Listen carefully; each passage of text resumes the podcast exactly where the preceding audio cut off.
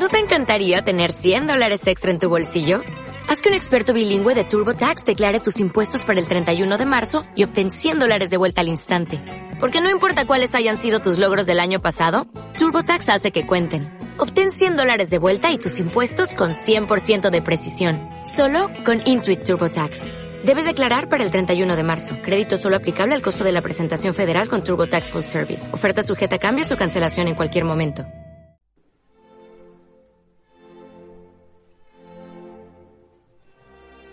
La horquilla. Siempre hay que estar en condiciones de escoger entre dos opciones. Tallegan. El miércoles por la tarde tomé un taxi y crucé la ciudad para encontrarme con Lily Rat en unas señas de la calle 47, entre las avenidas Quinta y Sexta. El lugar se llamaba Gotham Book Mart y nunca había estado en él. El martes por la tarde, Nim me había llevado a casa en coche y me había enseñado a examinar la puerta para comprobar si alguien había entrado en mi ausencia. También me había dado un número de teléfono que estaba en servicio las 24 horas del día y me enviaría los mensajes a su ordenador por si lo necesitaba durante mi estancia en Argelia. Toda una concesión para alguien a quien no le gustaban los teléfonos. Nim conocía a una mujer que vivía en Argelia, Minnie Renselas, viuda del antiguo cónsul holandés en ese país. Era rica, bien relacionada, y estaba en condiciones de ayudarme a averiguar cuánto necesitara. Con esos datos acepté de mala gana decir a Lewelyn que intentaría localizar las piezas del ajedrez de Monglan. No me gustaba porque era una mentira, pero Nim me había convencido de que solo alcanzaría la tranquilidad de espíritu si encontraba el puñetero ajedrez. Además, así tendría una vida medianamente larga. Llevaba tres días preocupada por algo que no era mi vida ni ese ajedrez probablemente inexistente. Mi motivo de preocupación era Saúl. Los periódicos no habían publicado la noticia de su muerte. En el diario del martes había tres artículos sobre la ONU, referidos al hambre en el mundo y a la guerra del Vietnam. No figuraba una sola alusión a la aparición de un cadáver sobre la losa. Tal vez nunca limpiaban la sala de meditación, cosa que me extrañaba. Además, aunque habían publicado un breve comentario sobre la muerte de Fiske y el aplazamiento del torneo de ajedrez durante una semana, nada daba a entender que no hubiese fallecido de muerte natural. Ese miércoles por la noche, Harry ofrecía la cena en mi honor. Aunque desde el domingo no hablaba con Lily, estaba segura de que la familia ya debía de estar enterada de la muerte de Saúl. Al fin y al cabo, llevaba 25 años a su servicio. Solo de pensar en la reunión se me ponían los pelos de punta. Como conocía a Harry, sabía que parecería un velatorio. Mi amigo consideraba su personal casi de la familia. Me preguntaba cómo me las ingeniaría para ocultar lo que sabía. Cuando el taxi giró en la sexta avenida, vi que los tenderos bajaban las persianas metálicas que protegían los escaparates. En las tiendas, los empleados retiraban lujosas joyas de los expositores. Me di cuenta de que estaba en el corazón mismo del barrio de los diamantes. Al bajar del taxi, vi pequeños grupos de hombres en la acera, vestidos con sobrios abrigos negros y altos sombreros de fieltro. Algunos llevaban barbas oscuras salpicadas de gris, tan largas que les llegaban al pecho. El Gotham Bookmark se encontraba a media manzana. Sorteé los corrillos de hombres y entré en el edificio. En el vestíbulo alfombrado, parecido al de una mansión victoriana, había una escalera que llevaba a la primera planta y a la izquierda dos escalones que conducían a la librería. Los suelos eran de madera y los techos bajos estaban cubiertos de tubos metálicos de la calefacción. Al fondo se veían otras salas, repletas de libros del suelo al techo, y en cada esquina había pilas a punto de derrumbarse. Los lectores plantados en los estrechos pasillos me dejaron pasar de mala gana y reanudaron la lectura, al parecer sin saltarse una sola línea. Lily estaba de pie en el fondo del local. Vestida con un abrigo de zorro rojo brillante y leotardos de lana, charlaba animadamente con un anciano y arrugado caballero al que doblaban estatura. El viejecito llevaba abrigo y sombrero negro como los hombres de la calle, pero no barba, y su rostro atezado estaba surcado de arrugas. Las gruesas lentes de sus gafas de montura dorada hacían que sus ojos parecieran más grandes. Lily y él formaban una extraña pareja. Cuando me acerqué, Lily apoyó la mano en el brazo del anciano caballero y le comentó algo. Él se volvió hacia mí. Kat, te presento a Mordecai. Es un viejo amigo y sabe muchísimo de ajedrez. Se me ocurrió que podríamos consultarle nuestro problemilla. Supuso que se refería a Solarin. Sin embargo, en los últimos días había averiguado algunas cosas por mi cuenta y quería llevar a Lily aparte para hablar de Saúl, antes de hacer frente a los leones de la familia en su propia guarida. Mordecai es un gran maestro, aunque ya no juega, explicaba Lily. Me prepara para los torneos, es famoso y ha escrito varios libros de ajedrez. Exageras, dijo Mordecai modestamente y me dedicó una sonrisa. En realidad me gano la vida como comerciante de diamantes. El ajedrez es una diversión. El domingo Kat estuvo conmigo en el torneo, comentó Lily. Ah. Mordecai me observó con mayor atención a través de sus gruesas gafas. Por lo tanto, fue testigo de los hechos. Propongo que tomemos una taza de té. Que allá abajo hay un bar en el que podremos conversar. Bueno, no quisiera llegar tarde a la cena. El padre de Lily se disgustaría.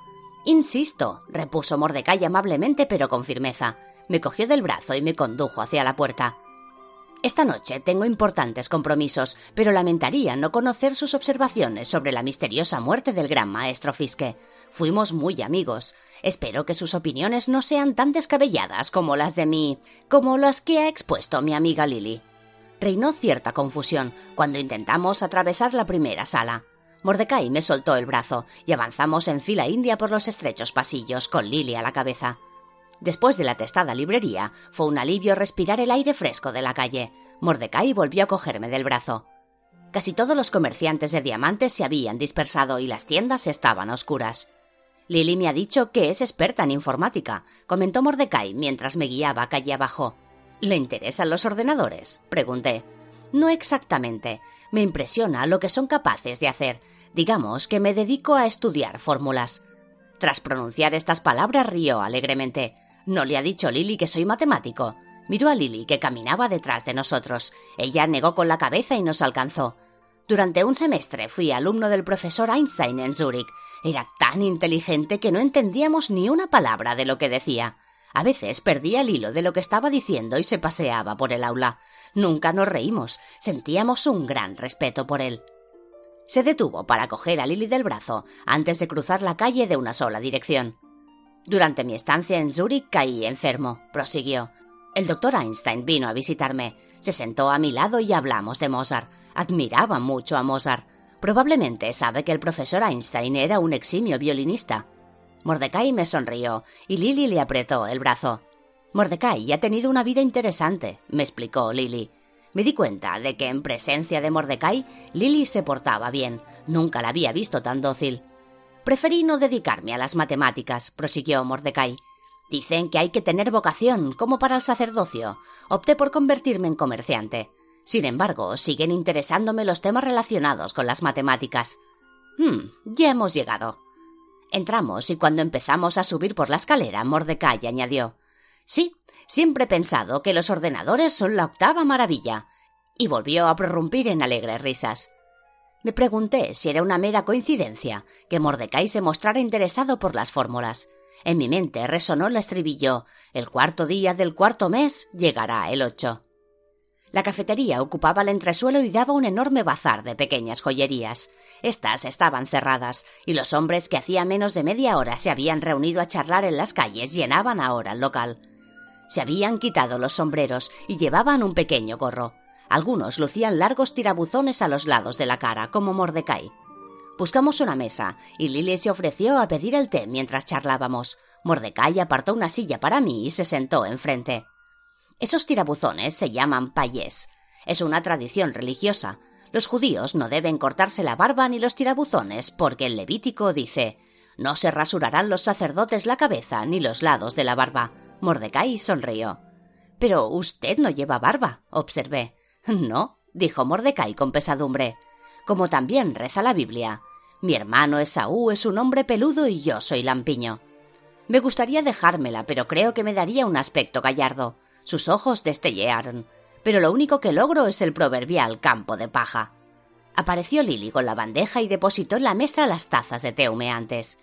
En la antigüedad, los judíos no cosechaban los extremos de los campos, del mismo modo que no cortaban los lados de las barbas, para que los ancianos de la aldea y los nómadas pudieran alimentarse. La religión judía siempre ha tenido un alto concepto de los nómadas. Hay algo místico relacionado con el nomadismo. Mi amiga Lily me ha dicho que está usted a punto de salir de viaje. Así es. No dije nada más, porque no sabía cómo reaccionaría si le contaba que iba a pasar un año en un país árabe. ¿Toma el té con leche? preguntó Mordecai. Asentí y comencé a levantarme, pero se me adelantó. Iré a buscarla, dijo. En cuanto se hubo alejado, me volví hacia Lily y susurré. Rápido, aprovechemos que estamos solas. ¿Cómo se ha tomado tu familia lo de Saúl? Oh, están furiosos, respondió Lily mientras repartía las cucharillas. Sobre todo Harry, que no cesa de decir que es un cabrón desagradecido. ¿Furiosos? exclamé. Saúl no tuvo la culpa de que se lo cargaran. ¿De qué hablas? preguntó Lily y me miró desconcertada. ¿Acaso crees que Saúl organizó su propio asesinato? ¿Asesinato? Lily abrió los ojos como platos. Escucha, sé que me exalté al imaginar que lo habían secuestrado, pero después de aquello volvió a casa y presentó la dimisión. Se largó sin más después de pasar veinticinco años a nuestro servicio. Te digo que está muerto, insistí. Lo vi. El lunes por la mañana estaba tendido en la losa de la sala de meditación de la ONU. Alguien se lo cargó. Lily estaba boquiabierta, con la cucharilla en la mano. Aquí está pasando algo raro, añadí. Lily me hizo callar al ver que Mordecai se acercaba con una jarrita de leche. Ha sido difícil conseguirla, comentó el anciano mientras se sentaba entre ambas. El servicio es cada vez peor. Nos miró. Vaya, ¿qué pasa? Lily, parece que estás en un funeral. Algo por el estilo, susurró ella, pálida como un fantasma. Al parecer el chofer de mi padre ha. ha muerto. Oh, lo siento, repuso Mordecai. Llevaba mucho tiempo trabajando para tu familia desde antes de que yo naciera. Lily tenía los ojos llorosos y parecía estar a millones de kilómetros de distancia. Entonces no era un hombre joven. Espero que no haya dejado una familia a la que mantener. Mordecai observaba a Lily con una expresión extraña. Díselo, cuéntale lo que me has dicho, me pidió Lily. No creo que. Sabe lo de Fiske, cuéntale lo de Saúl. Mordecai se volvió hacia mí con expresión amable. ¿Hay algo truculento? preguntó en tono ligero. Lily cree que el gran maestro Fiske no falleció de muerte natural. ¿Usted comparte esa opinión? Bebió un traguito de té. Mordecai, Kat acaba de decirme que han asesinado a Saúl, explicó Lily. El anciano depositó la cucharilla en el plato sin levantar la mirada y suspiró. Ah, me lo temía. Me miró con cara de pesar. ¿Es verdad? Lily, no creo que. Mordecai me interrumpió con suma cortesía. ¿Cómo es que se ha enterado usted antes que la familia de Lily? preguntó. Porque estaba presente, respondí. Lily intentó decir algo, pero Mordecai la obligó a callar. Señoras, señoras, murmuró, y se volvió hacia mí. Tendría la amabilidad de empezar por el principio. Volví a narrar la historia que había contado a Nim, la advertencia de Solarin durante el torneo de ajedrez, la muerte de Fiske, la extraña desaparición de Saúl, los orificios de bala en el coche y, por último, el cadáver de Saúl en el edificio de las Naciones Unidas. Lógicamente, omití algunos detalles como la pitonisa, el hombre de la bicicleta y la historia de Nim sobre el ajedrez de Monglan. Sobre esto último me había comprometido a guardar silencio, y los demás episodios eran demasiado estrafalarios para repetirlos. Lo ha explicado muy bien, observó Mordecai cuando terminé. Podemos suponer, sin temor a equivocarnos, que las muertes de Fiske y de Saúl están relacionadas. Debemos averiguar qué acontecimientos o personas las unen. Solarin, exclamó Lily. Todo apunta a él. Querida amiga, ¿por qué Solarin? preguntó Mordecai. ¿Qué motivos tendría? Deseaba cargarse a todos los que podían derrotarlo para no tener que entregar la fórmula del arma. Solarin no tiene nada que ver con las armas, intervine. Se especializó en física acústica. Mordecai me miró de un modo extraño. Es cierto, dijo. Aunque nunca te lo he dicho, conozco a Alexander Solarin. Lily guardó silencio. Tenía las manos en el regazo y era evidente que se sentía dolida porque su venerado maestro de ajedrez le había ocultado un secreto. Lo conocí hace muchos años, explicó el anciano, cuando me dedicaba activamente al comercio de diamantes. Después de un viaje a Ámsterdam, pasé por Rusia para visitar a un amigo. En casa de este me presentaron a un chiquillo de 16 años que había ido allí para aprender ajedrez.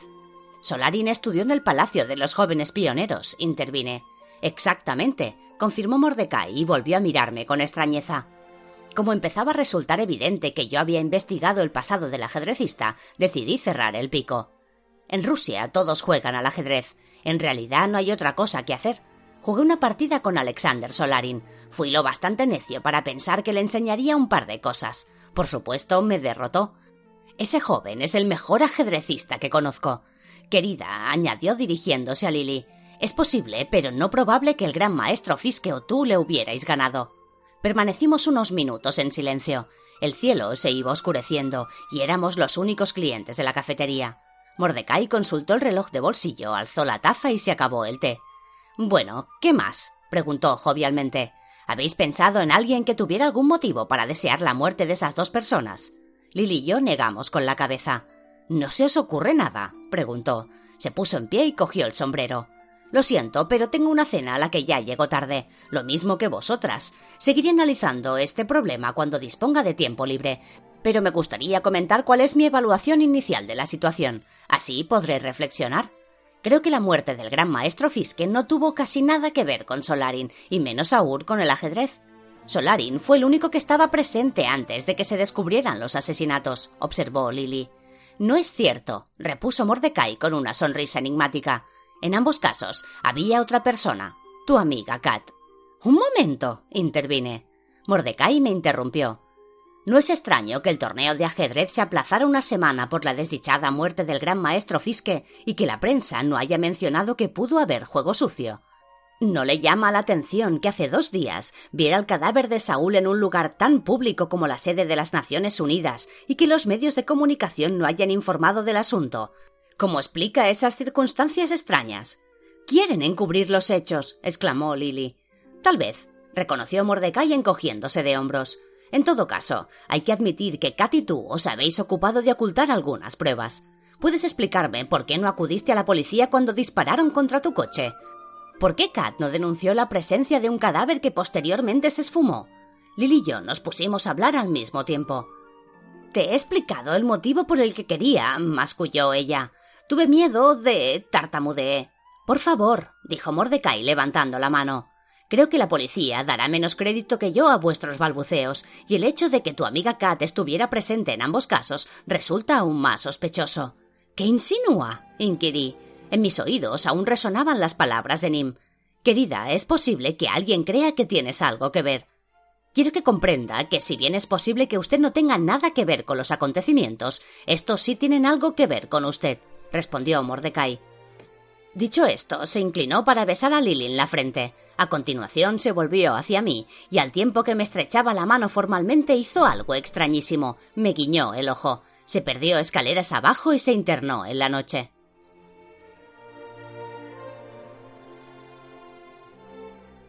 El avance del peón. Entonces ella trajo el tablero de ajedrez y jugó con él. Pero Sharkan, en lugar de mirar sus movimientos, no apartaba la vista de su bella boca y ponía al caballo en lugar del elefante y el elefante en lugar del caballo. Ella rió y le dijo Si es así como juegas, no sabes nada del juego. Esta es solo la primera partida, repuso él. No me juzgues por ello. Las mil y una noches. París, 3 de septiembre de 1792. En el recibidor de la casa de Danton solo brillaba una llama en el pequeño candelabro de bronce. A medianoche, alguien cubierto con una larga capa negra llegó ante la puerta y tiró del cordón de la campanilla. El portero atravesó el recibidor arrastrando los pies y aplicó el ojo a la mirilla. El hombre que aguardaba en los escalones llevaba un sombrero gacho que ocultaba su cara. Por amor de Dios, Luis, dijo, abre la puerta, soy yo, Camille. El portero descorrió el cerrojo y abrió. Todas las precauciones son pocas, monsieur, se disculpó. Lo comprendo, dijo muy serio Camille de Molins, atravesando el umbral. Se quitó el sombrero y se atusó la espesa cabellera rizada. Vengo de la prisión de la Fox. Ya sabes lo que ha pasado. Se interrumpió sobresaltado al percibir un movimiento ligerísimo entre las oscuras sombras del recibidor. ¿Quién hay ahí? preguntó asustado. La figura se levantó en silencio, alta, pálida y vestida con elegancia. Salió de las sombras y tendió la mano a Demolins. Mi querido Camille, dijo Talleyrand. Espero no haberte alarmado. Estoy esperando que regrese Danton del comité. Maurice, exclamó Demolins estrechándole la mano, mientras el portero se retiraba. ¿Qué te trae por aquí tan tarde? En calidad de secretario de Danton, Demolins vivía desde hacía años con la familia de su superior. Danton ha tenido la amabilidad de prometerme un pase para abandonar Francia, explicó Talleyrand con absoluta serenidad para que pueda regresar a Inglaterra y reanudar las negociaciones. Como sabes, los británicos se han negado a reconocer nuestro nuevo gobierno. Yo no me molestaría en esperarlo esta noche, dijo Camille. ¿Te has enterado de lo que ha sucedido hoy en París? Talleyrand meneó la cabeza y respondió. He oído decir que hemos rechazado a los prusianos que están en retirada. Tengo entendido que regresan a casa porque las tropas han contraído la disentería. Se echó a reír. No hay ejército capaz de marchar tres días bebiendo los vinos de champagne. Es verdad que hemos vencido a los prusianos, dijo de Moulin sin unirse a sus carcajadas, pero hablo de la matanza. Por la expresión de Talleyrand comprendió que no se había enterado. Ha empezado esta tarde en la prisión de la Vie. Ahora se ha extendido a la Fox y a la Conciergerie.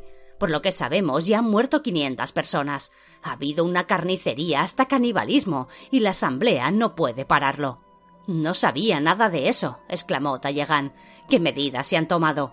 Danton todavía está en la Fox. El comité ha organizado juicios improvisados en todas las prisiones. Han acordado pagar a jueces y verdugos seis francos diarios más las comidas. Era la única esperanza de conservar una apariencia de control. Maurice, París está en una situación de anarquía. La gente lo llama el terror. Es imposible, exclamó Talleyrand. Cuando estas noticias salgan de nuestras fronteras, habrá que abandonar toda esperanza de un acercamiento con Inglaterra. Tendremos suerte si no se une a Prusia y nos declara la guerra. Tanta mayor razón para partir de inmediato. No puedes hacer nada sin un pase, dijo de Moulins cogiéndolo del brazo. Esta misma tarde han arrestado a Madame d'Astel por tratar de salir del país bajo inmunidad diplomática. Tuvo suerte de que me encontrara allí para salvar su cuello de la guillotina. Se la han llevado a la comuna. El semblante de Talleyrand revelaba que comprendía la gravedad de la situación. De Molín continuó. No temas, ahora está salvo en la embajada. Y tú también deberías buscar la seguridad de tu casa. Esta no es noche para que paseen miembros de la nobleza o el clero. Estás doblemente amenazado, amigo mío. Ya veo, dijo con calma Talleyrand. Sí, lo entiendo muy bien. Era casi la una de la noche cuando Talleyrand regresó a su casa a pie, cruzando los sombríos barrios de París. Había preferido no utilizar el coche para reducir la posibilidad de que observaran sus movimientos. Mientras atravesaba las calles mal iluminadas, vio algunos grupos de aficionados al teatro que regresaban a casa y se cruzó con los rezagados de los casinos. Sus risas resonaban al pasar los carruajes abiertos llenos de trasnochadores y champán. Maurice pensó que el país se encontraba al borde del abismo. Era solo cuestión de tiempo. Veía ya el oscuro caos hacia el cual se deslizaba su patria. Tenía que irse y pronto. Al acercarse a la verja de sus jardines, lo alarmó ver una luz parpadear en el patio interior. Había dado órdenes estrictas de que se cerraran los postigos y corrieran las cortinas para que no se viese luz alguna que indicase que estaba en casa. En esos días era peligroso estar en casa.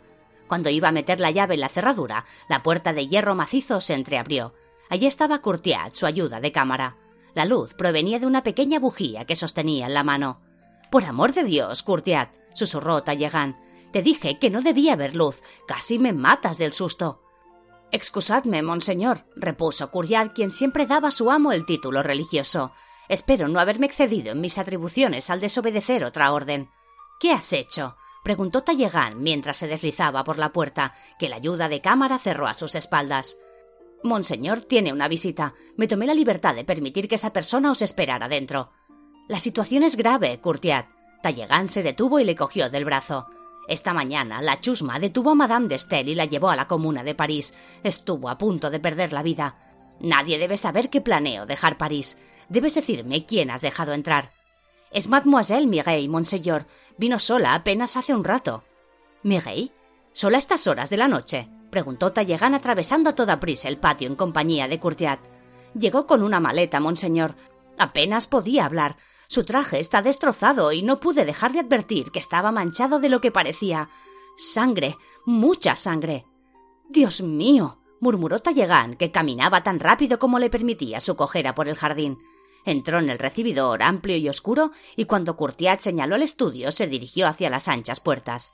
Por todas partes había cajas medio llenas de libros. En el centro, echada en el sofá de terciopelo color melocotón, estaba Mireille, muy pálida a la luz mortecina de la vela que Courtiat había puesto a su lado. Talleyrand se arrodilló con cierta dificultad y le cogió la mano y le frotó los dedos. ¿Traigo las sales, señor? preguntó Courtiat con gesto preocupado. He despedido a todos los sirvientes ya que partiremos por la mañana. Sí, sí, dijo su señor sin apartar los ojos de Mireille. Tenía el corazón helado de miedo, pero Danton no llegó con los papeles. Y ahora esto. Miró a Courtiat que seguía con la bujía en la mano. Bueno, trae las sales. Cuando consigamos reanimarla tendrás que ir a casa de David.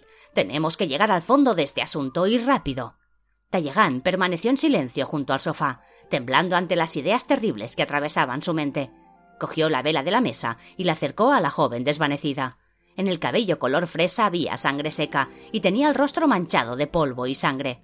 Con delicadeza apartó algunos mechones de su cara y se inclinó para depositar un beso en su frente. Mientras la contemplaba, algo se agitó en su interior.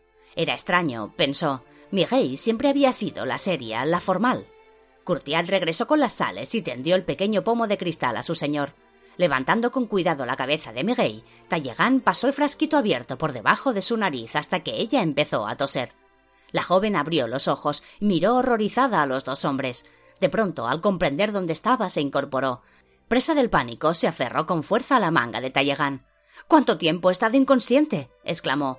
¿No le habéis dicho a nadie que estoy aquí? Estaba muy pálida y apretaba la mano de Tallegan con la fuerza de diez hombres. No, no, querida mía, respondió él con tono tranquilizador. No llevas mucho tiempo aquí.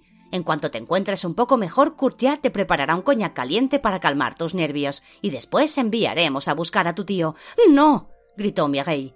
Nadie debe saber que estoy aquí. No debéis decírselo a nadie y mucho menos a mi tío.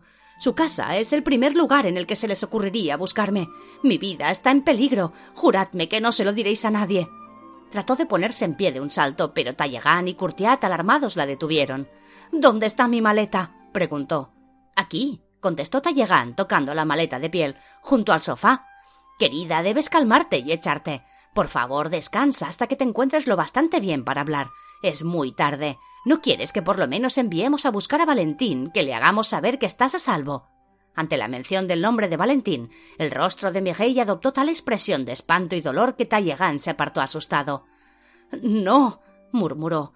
No puede ser. Valentín no. Dime que nada le ha sucedido a Valentín. Dímelo. Había cogido a Miguel por los hombros y la zarandeaba. Lentamente ella alzó la mirada. Lo que él leyó en sus ojos lo desgarró hasta las raíces de su ser. Sacudiéndola con fuerza, añadió con voz ronca. Por favor, por favor, di que no le ha pasado nada. Debes decirme que no le ha pasado nada. Los ojos de Miguel estaban secos mientras Tallegan continuaba zarandeándola. Él no parecía saber lo que hacía. Curtiat se inclinó y puso con suavidad la mano sobre el hombro de su amo. Señor, dijo con dulzura. Señor, Tallegan miraba a Mirey como un hombre que ha perdido la razón. No es verdad, susurró pronunciando cada palabra como si fuera hiel en su boca. Miguel se limitaba a mirarlo. Poco a poco él aflojó la presión sobre sus hombros. Sus brazos cayeron a los lados del cuerpo mientras la miraba a los ojos. Estaba demudado, aturdido por el dolor de lo que no se atrevía a creer. Apartándose de ella, fue hasta la chimenea. Abrió su preciado reloj dorado, insertó la llave de oro y empezó a darle cuerda, lentamente. Miguel oía el tic-tac en la oscuridad. Todavía no había salido el sol, pero la primera luz pálida atravesó las colgaduras de seda del tocador de Tallegan. Había estado levantado el resto de la noche y había sido una noche de horror. No podía admitir que Valentín había muerto. Se sentía como si le hubieran arrancado el corazón y no sabía cómo aceptar ese sentimiento. Era un hombre sin familia, que jamás había necesitado otro ser humano. Tal vez fuese mejor así, pensó con amargura. Quien nunca siente amor tampoco siente su pérdida. Recordaba el cabello rubio de Valentín, resplandeciente ante el fuego de la chimenea, mientras se inclinaba a besar su pie, mientras le acariciaba el rostro. Recordaba las cosas graciosas que había dicho, cómo le gustaba escandalizarlo con sus travesuras. ¿Cómo era posible que estuviera muerta? ¿Cómo era posible? Miguel había sido incapaz de relatar las circunstancias de la muerte de su prima. Curtiat le había preparado un baño y obligado a beber una copa de coñac caliente, en el que le había puesto unas gotas de láudano para que pudiera dormir. Tallegan le había cedido la gran cama de su tocador, con el dosel de seda azul claro, el color de los ojos de Valentín. Había permanecido levantado el resto de la noche, reclinado en un sillón de moaré azul. Miguel había estado varias veces a punto de sucumbir al sueño, pero siempre despertaba estremecida con la mirada perdida llamando en voz alta a Valentín. En esas ocasiones él la había consolado, y cuando la joven volvía a hundirse en el sueño, regresaba al sillón y se arropaba con los chales que le había proporcionado Curtiat. Para él no había consuelo. Cuando la luz rosada del alba se insinuó al otro lado de las puerteventanas que daban al jardín, seguía dando vueltas en el sillón, insomne, con los rizos dorados en desorden y los ojos azules empañados por falta de sueño. Una vez, durante la noche, Miguel ya había gritado Iré contigo a la bay, prima. No dejaré que vayas sola, Cordeliés. Al oír esas palabras, Tallegán había sentido un escalofrío. Dios mío, ¿era posible que Valentín hubiera muerto en la prisión? No quería ni pensar en las circunstancias. Resolvió que una vez que Miguel hubiera descansado, le sacaría la verdad, por más dolor que provocara a ambos. Mientras estaba rellenado en el sillón, oyó ruido de pasos. ¿Miguel? susurró, pero no hubo respuesta. Se estiró para apartar las colgaduras de la cama y vio que la joven no estaba. Envolviéndose en su bata de seda, se dirigió al vestidor. Al pasar junto a los ventanales, vio a través de las cortinas de seda una figura recortada contra la luz rosada. Corrió los cortinajes que daban a la terraza y se quedó petrificado. Miguel estaba de pie, de espaldas a él, mirando hacia los jardines y el pequeño huerto que había al otro lado del muro de piedra. Estaba desnuda y su piel cremosa resplandecía con un brillo sedoso a la luz matinal. Tal como él recordaba haber visto a las jóvenes aquella primera mañana, de pie en el andamio del estudio de David, Valentín y Miguel. El recuerdo le provocó tal dolor que fue como si lo hubiera atravesado una lanza. Pero había algo más, algo que emergía lentamente del punzante dolor sordo de su conciencia. A medida que emergía, le pareció más horrible que cualquier cosa que pudiera imaginar.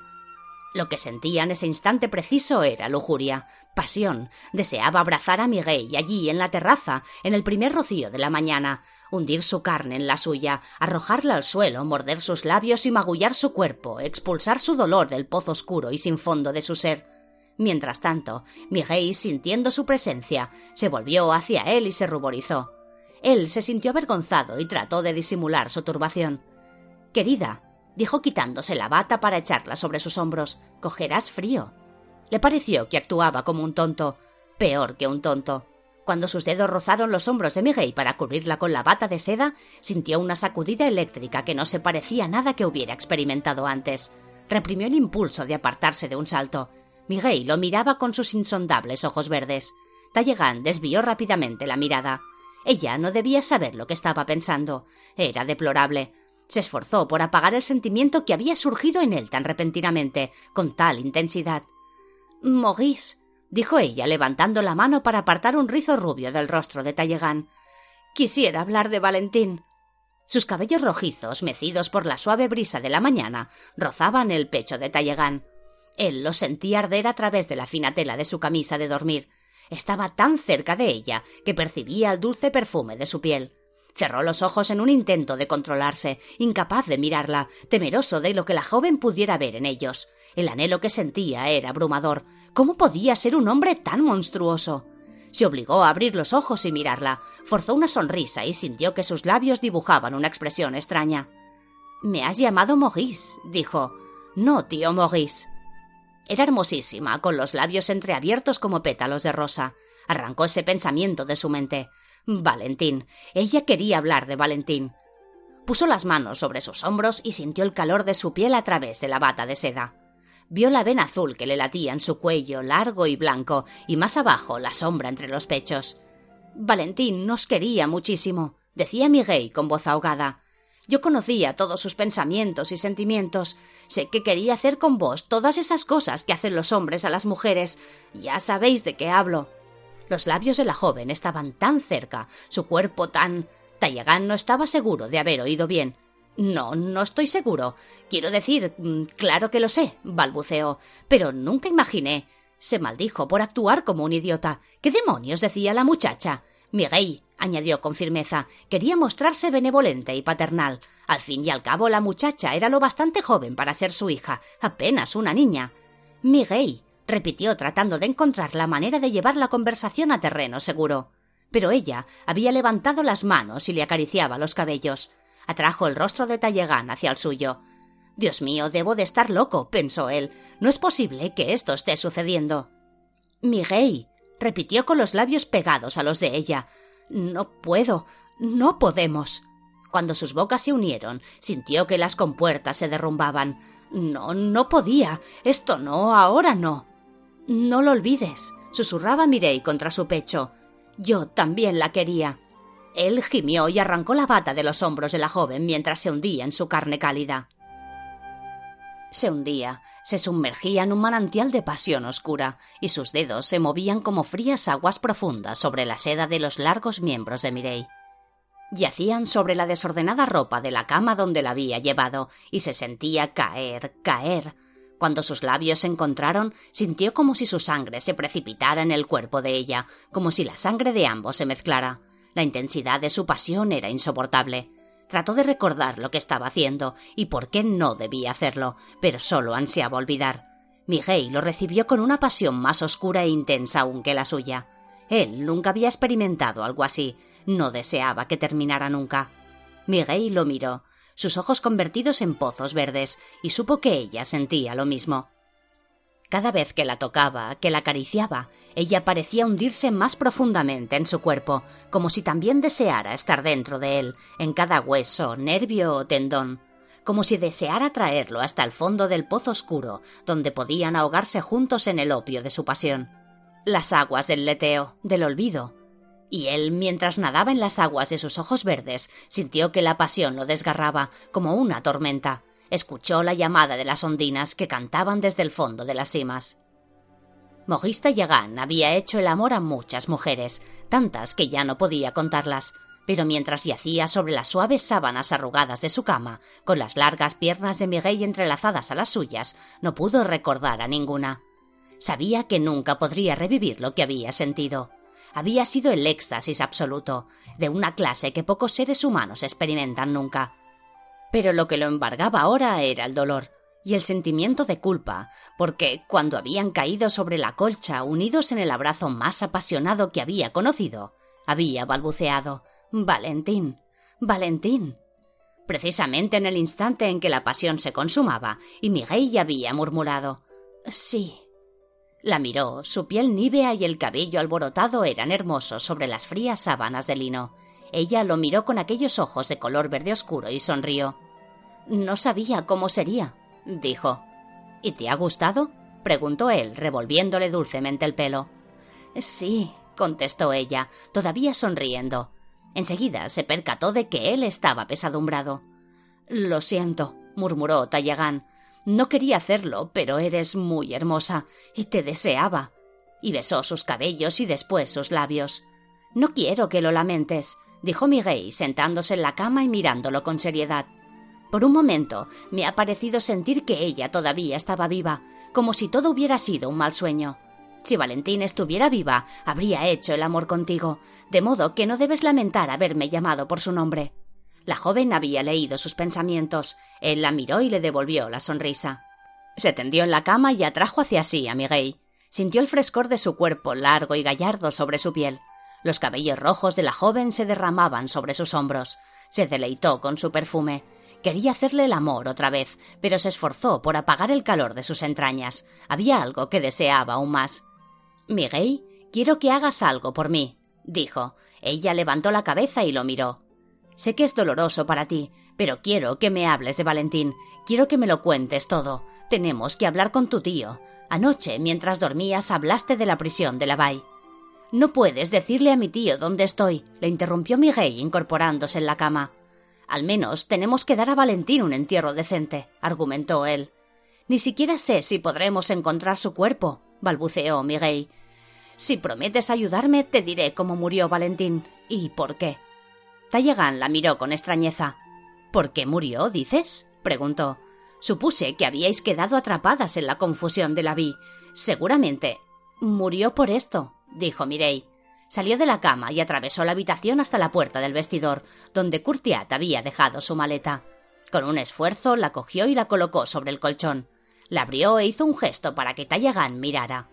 Dentro, manchadas de tierra y hierbas, había ocho piezas del ajedrez de Monglan. Tallegan sacó una de la gastada maleta de piel y la sostuvo con ambas manos. Era un elefante de oro, cuya altura era casi equivalente al largo de su mano. La silla estaba tapizada de rubíes pulidos y zafiros negros, y la trompa y los colmillos dorados alzados en posición de combate. Elofín, susurró. Esta es la pieza que ahora llamamos alfil, el consejero del rey y la reina. Extrajo una por una las piezas de la maleta y las dispuso sobre la cama. un camello de plata y otro de oro, otro elefante dorado, un corcel árabe que corcoveaba puesto de manos y tres peones pertrechados con armas diversas, cada uno del largo de su dedo, todos con incrustaciones de amatistas y citrinas, turmalinas, esmeraldas y jaspes. Tallegán cogió el corcel y lo hizo girar entre sus manos. Retirando la tierra que tenía en la base, vio un símbolo impreso en el oro oscurecido. Lo estudió con atención y después se lo mostró a Miguel. Era un círculo con una flecha clavada a un lado.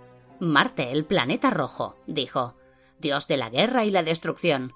Y entonces salió otro caballo que era rojo, y al que lo montaba se le dio poder para eliminar la paz de la tierra y hacer que se mataran unos a otros, y se le dio una gran espada. Miguel no parecía escucharlo. Contemplaba en silencio el símbolo impreso en la base del semental que Tallegán tenía entre las manos. Parecía estar en trance. De pronto él vio que movía los labios y se inclinó para oír lo que decía. Y el nombre de la espada era Sar, susurró ella. Después cerró los ojos. Tallegán permaneció más de una hora sentado en silencio, con la bata echada sobre su cuerpo, mientras Miguel, desnuda sobre el montón desordenado de ropas, narraba su historia. Le refirió el relato de la abadesa con tanta fidelidad como le fue posible, y le contó cómo las monjas habían sacado el juego de entre los muros de la abadía.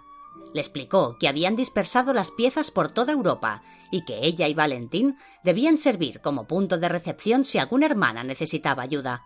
Después le habló de la hermana Claude y de cómo Valentín se había precipitado a encontrarse con ella en el callejón que había junto a la prisión.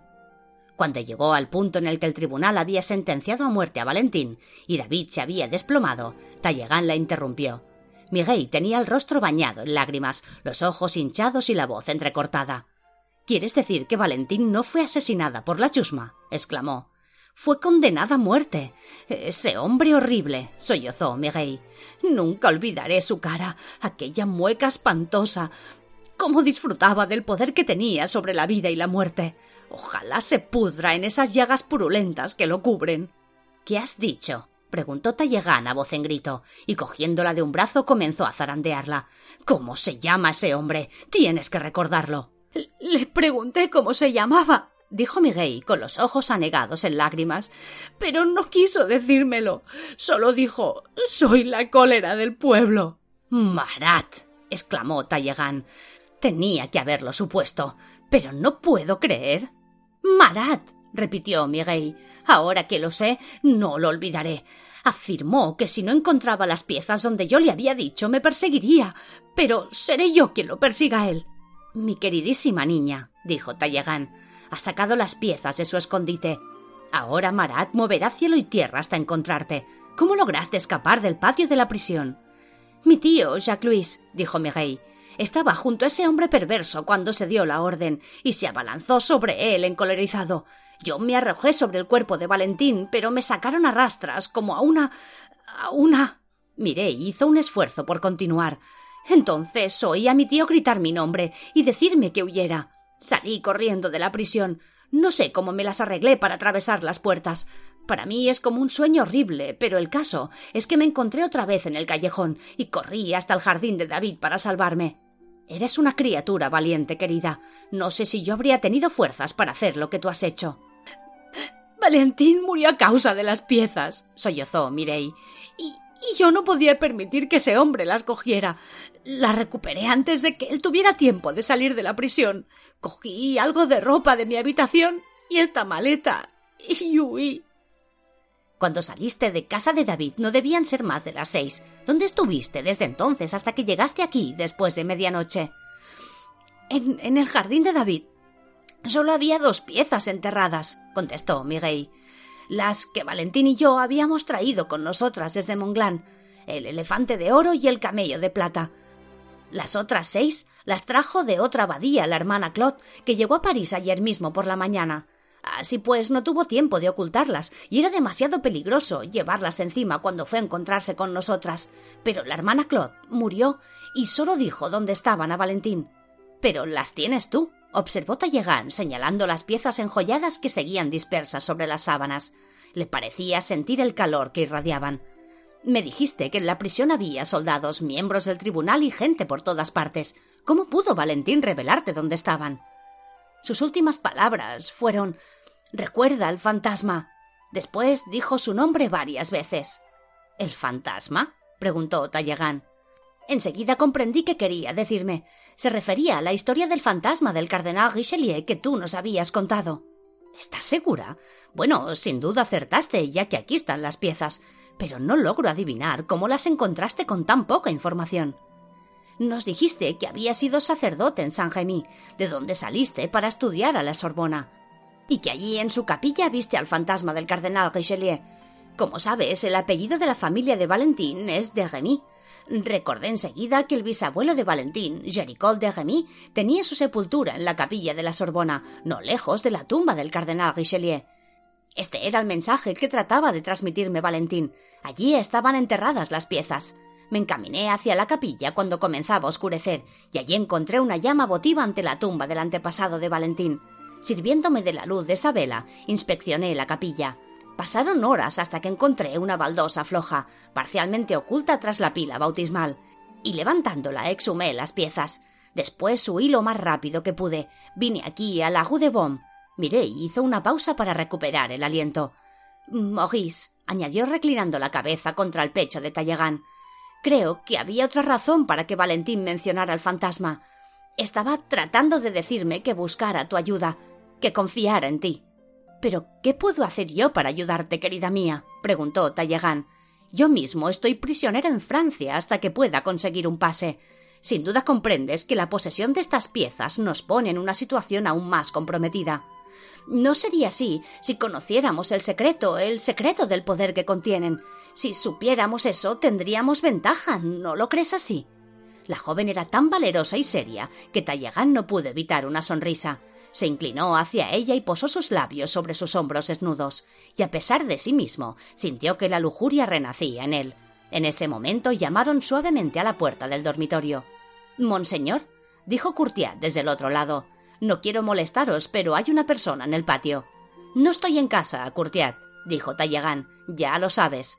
Monseñor, repuso el ayuda de cámara, es un mensajero del señor Danton. Ha traído los pases. Aquella noche, a las nueve, Courtiat estaba tendido en el suelo del estudio con la almidonada camisa remangada. Había dejado su rígida chaqueta doblada en una silla, mientras clavaba el último compartimiento falso de las cajas de libros que estaban dispersas por la habitación. Había pilas de volúmenes por doquier, y sentados entre ellas Miguel y Tallegan bebían coñac. Courtiat, dijo Tallegan, mañana partirás hacia Londres con estas cajas de libros. Cuando llegues, pregunta por los agentes de propiedad de Madame de Estel, que te entregarán las llaves y te llevarán al alojamiento que hemos conseguido. Hagas lo que hagas, no permitas que nadie toque estas cajas. No las pierdas de vista ni las abras hasta que lleguemos Mademoiselle Miguel y yo. Ya te he dicho, intervino Miguel, que no puedo ir contigo a Londres. Solo deseo que las piezas salgan de Francia. Mi querida niña, repuso Tallegan acariciando sus cabellos, ya hemos hablado de esto. Insisto en que uses mi pase. Yo me conseguiré otro enseguida. No puedes permanecer más tiempo en París. Mi misión es impedir que el ajedrez de Monglán caiga en manos de ese hombre horrible y de otros que podrían darle un mal uso, afirmó Miguel. Valentín hubiera hecho lo mismo. Otras hermanas pueden venir a París en busca de refugio. Debo quedarme aquí para ayudarlas. Eres una joven valiente, observó él. Sin embargo, no permitiré que te quedes sola en París, y no puedes regresar a casa de tu tío. Ambos debemos decidir qué haremos con estas piezas cuando lleguemos a Londres. No me has entendido, lo interrumpió Miguel con frialdad, poniéndose en pie. Yo no he dicho que pensara quedarme en París. Extrajo una pieza del ajedrez de Monglán de la maleta de piel, que descansaba junto a su silla, y se la tenteó Courtiat. Era el caballo, el corcovante corcel de oro. El ayuda de cámara lo cogió con cuidado, y Miguel sintió el fuego que pasaba de su brazo al de él. Courtiat lo metió en el compartimiento falso y rellenó el espacio con paja. Mademoiselle, dijo el serio Courtiat con un destello en los ojos, cabe perfectamente. Apuesto mi vida que vuestros libros llegarán sanos y salvos a Londres. Miguel le tendió la mano, que Courtiat estrechó cordialmente, y luego se volvió para Tailerán. No entiendo nada, dijo él irritado. Primero te niegas a ir a Londres porque dices que debes quedarte en París. Después afirmas que no piensas quedarte aquí. Por favor, aclárate. Tú irás a Londres con las piezas, afirmó la joven con un tono autoritario que sorprendió Tallegan. Mi misión es otra. Escribiré a la abadesa para informarla de mis planes. Tengo dinero propio. Valentín y yo éramos huérfanas. Sus propiedades y título pasan a mí por derecho. Solicitaré a la abadesa que envíe otra monja a París hasta que yo haya terminado mi trabajo. ¿A dónde irás? ¿Qué harás? preguntó Talleyrand. Eres una joven sola, sin familia. Desde ayer he pensado mucho en eso, respondió Miguel. Tengo mucho que hacer antes. Estoy en peligro hasta que conozca el secreto de estas piezas, y solo hay una manera de conocerlo, yendo a su lugar de origen. Dios mío. exclamó indignado Talleyrand.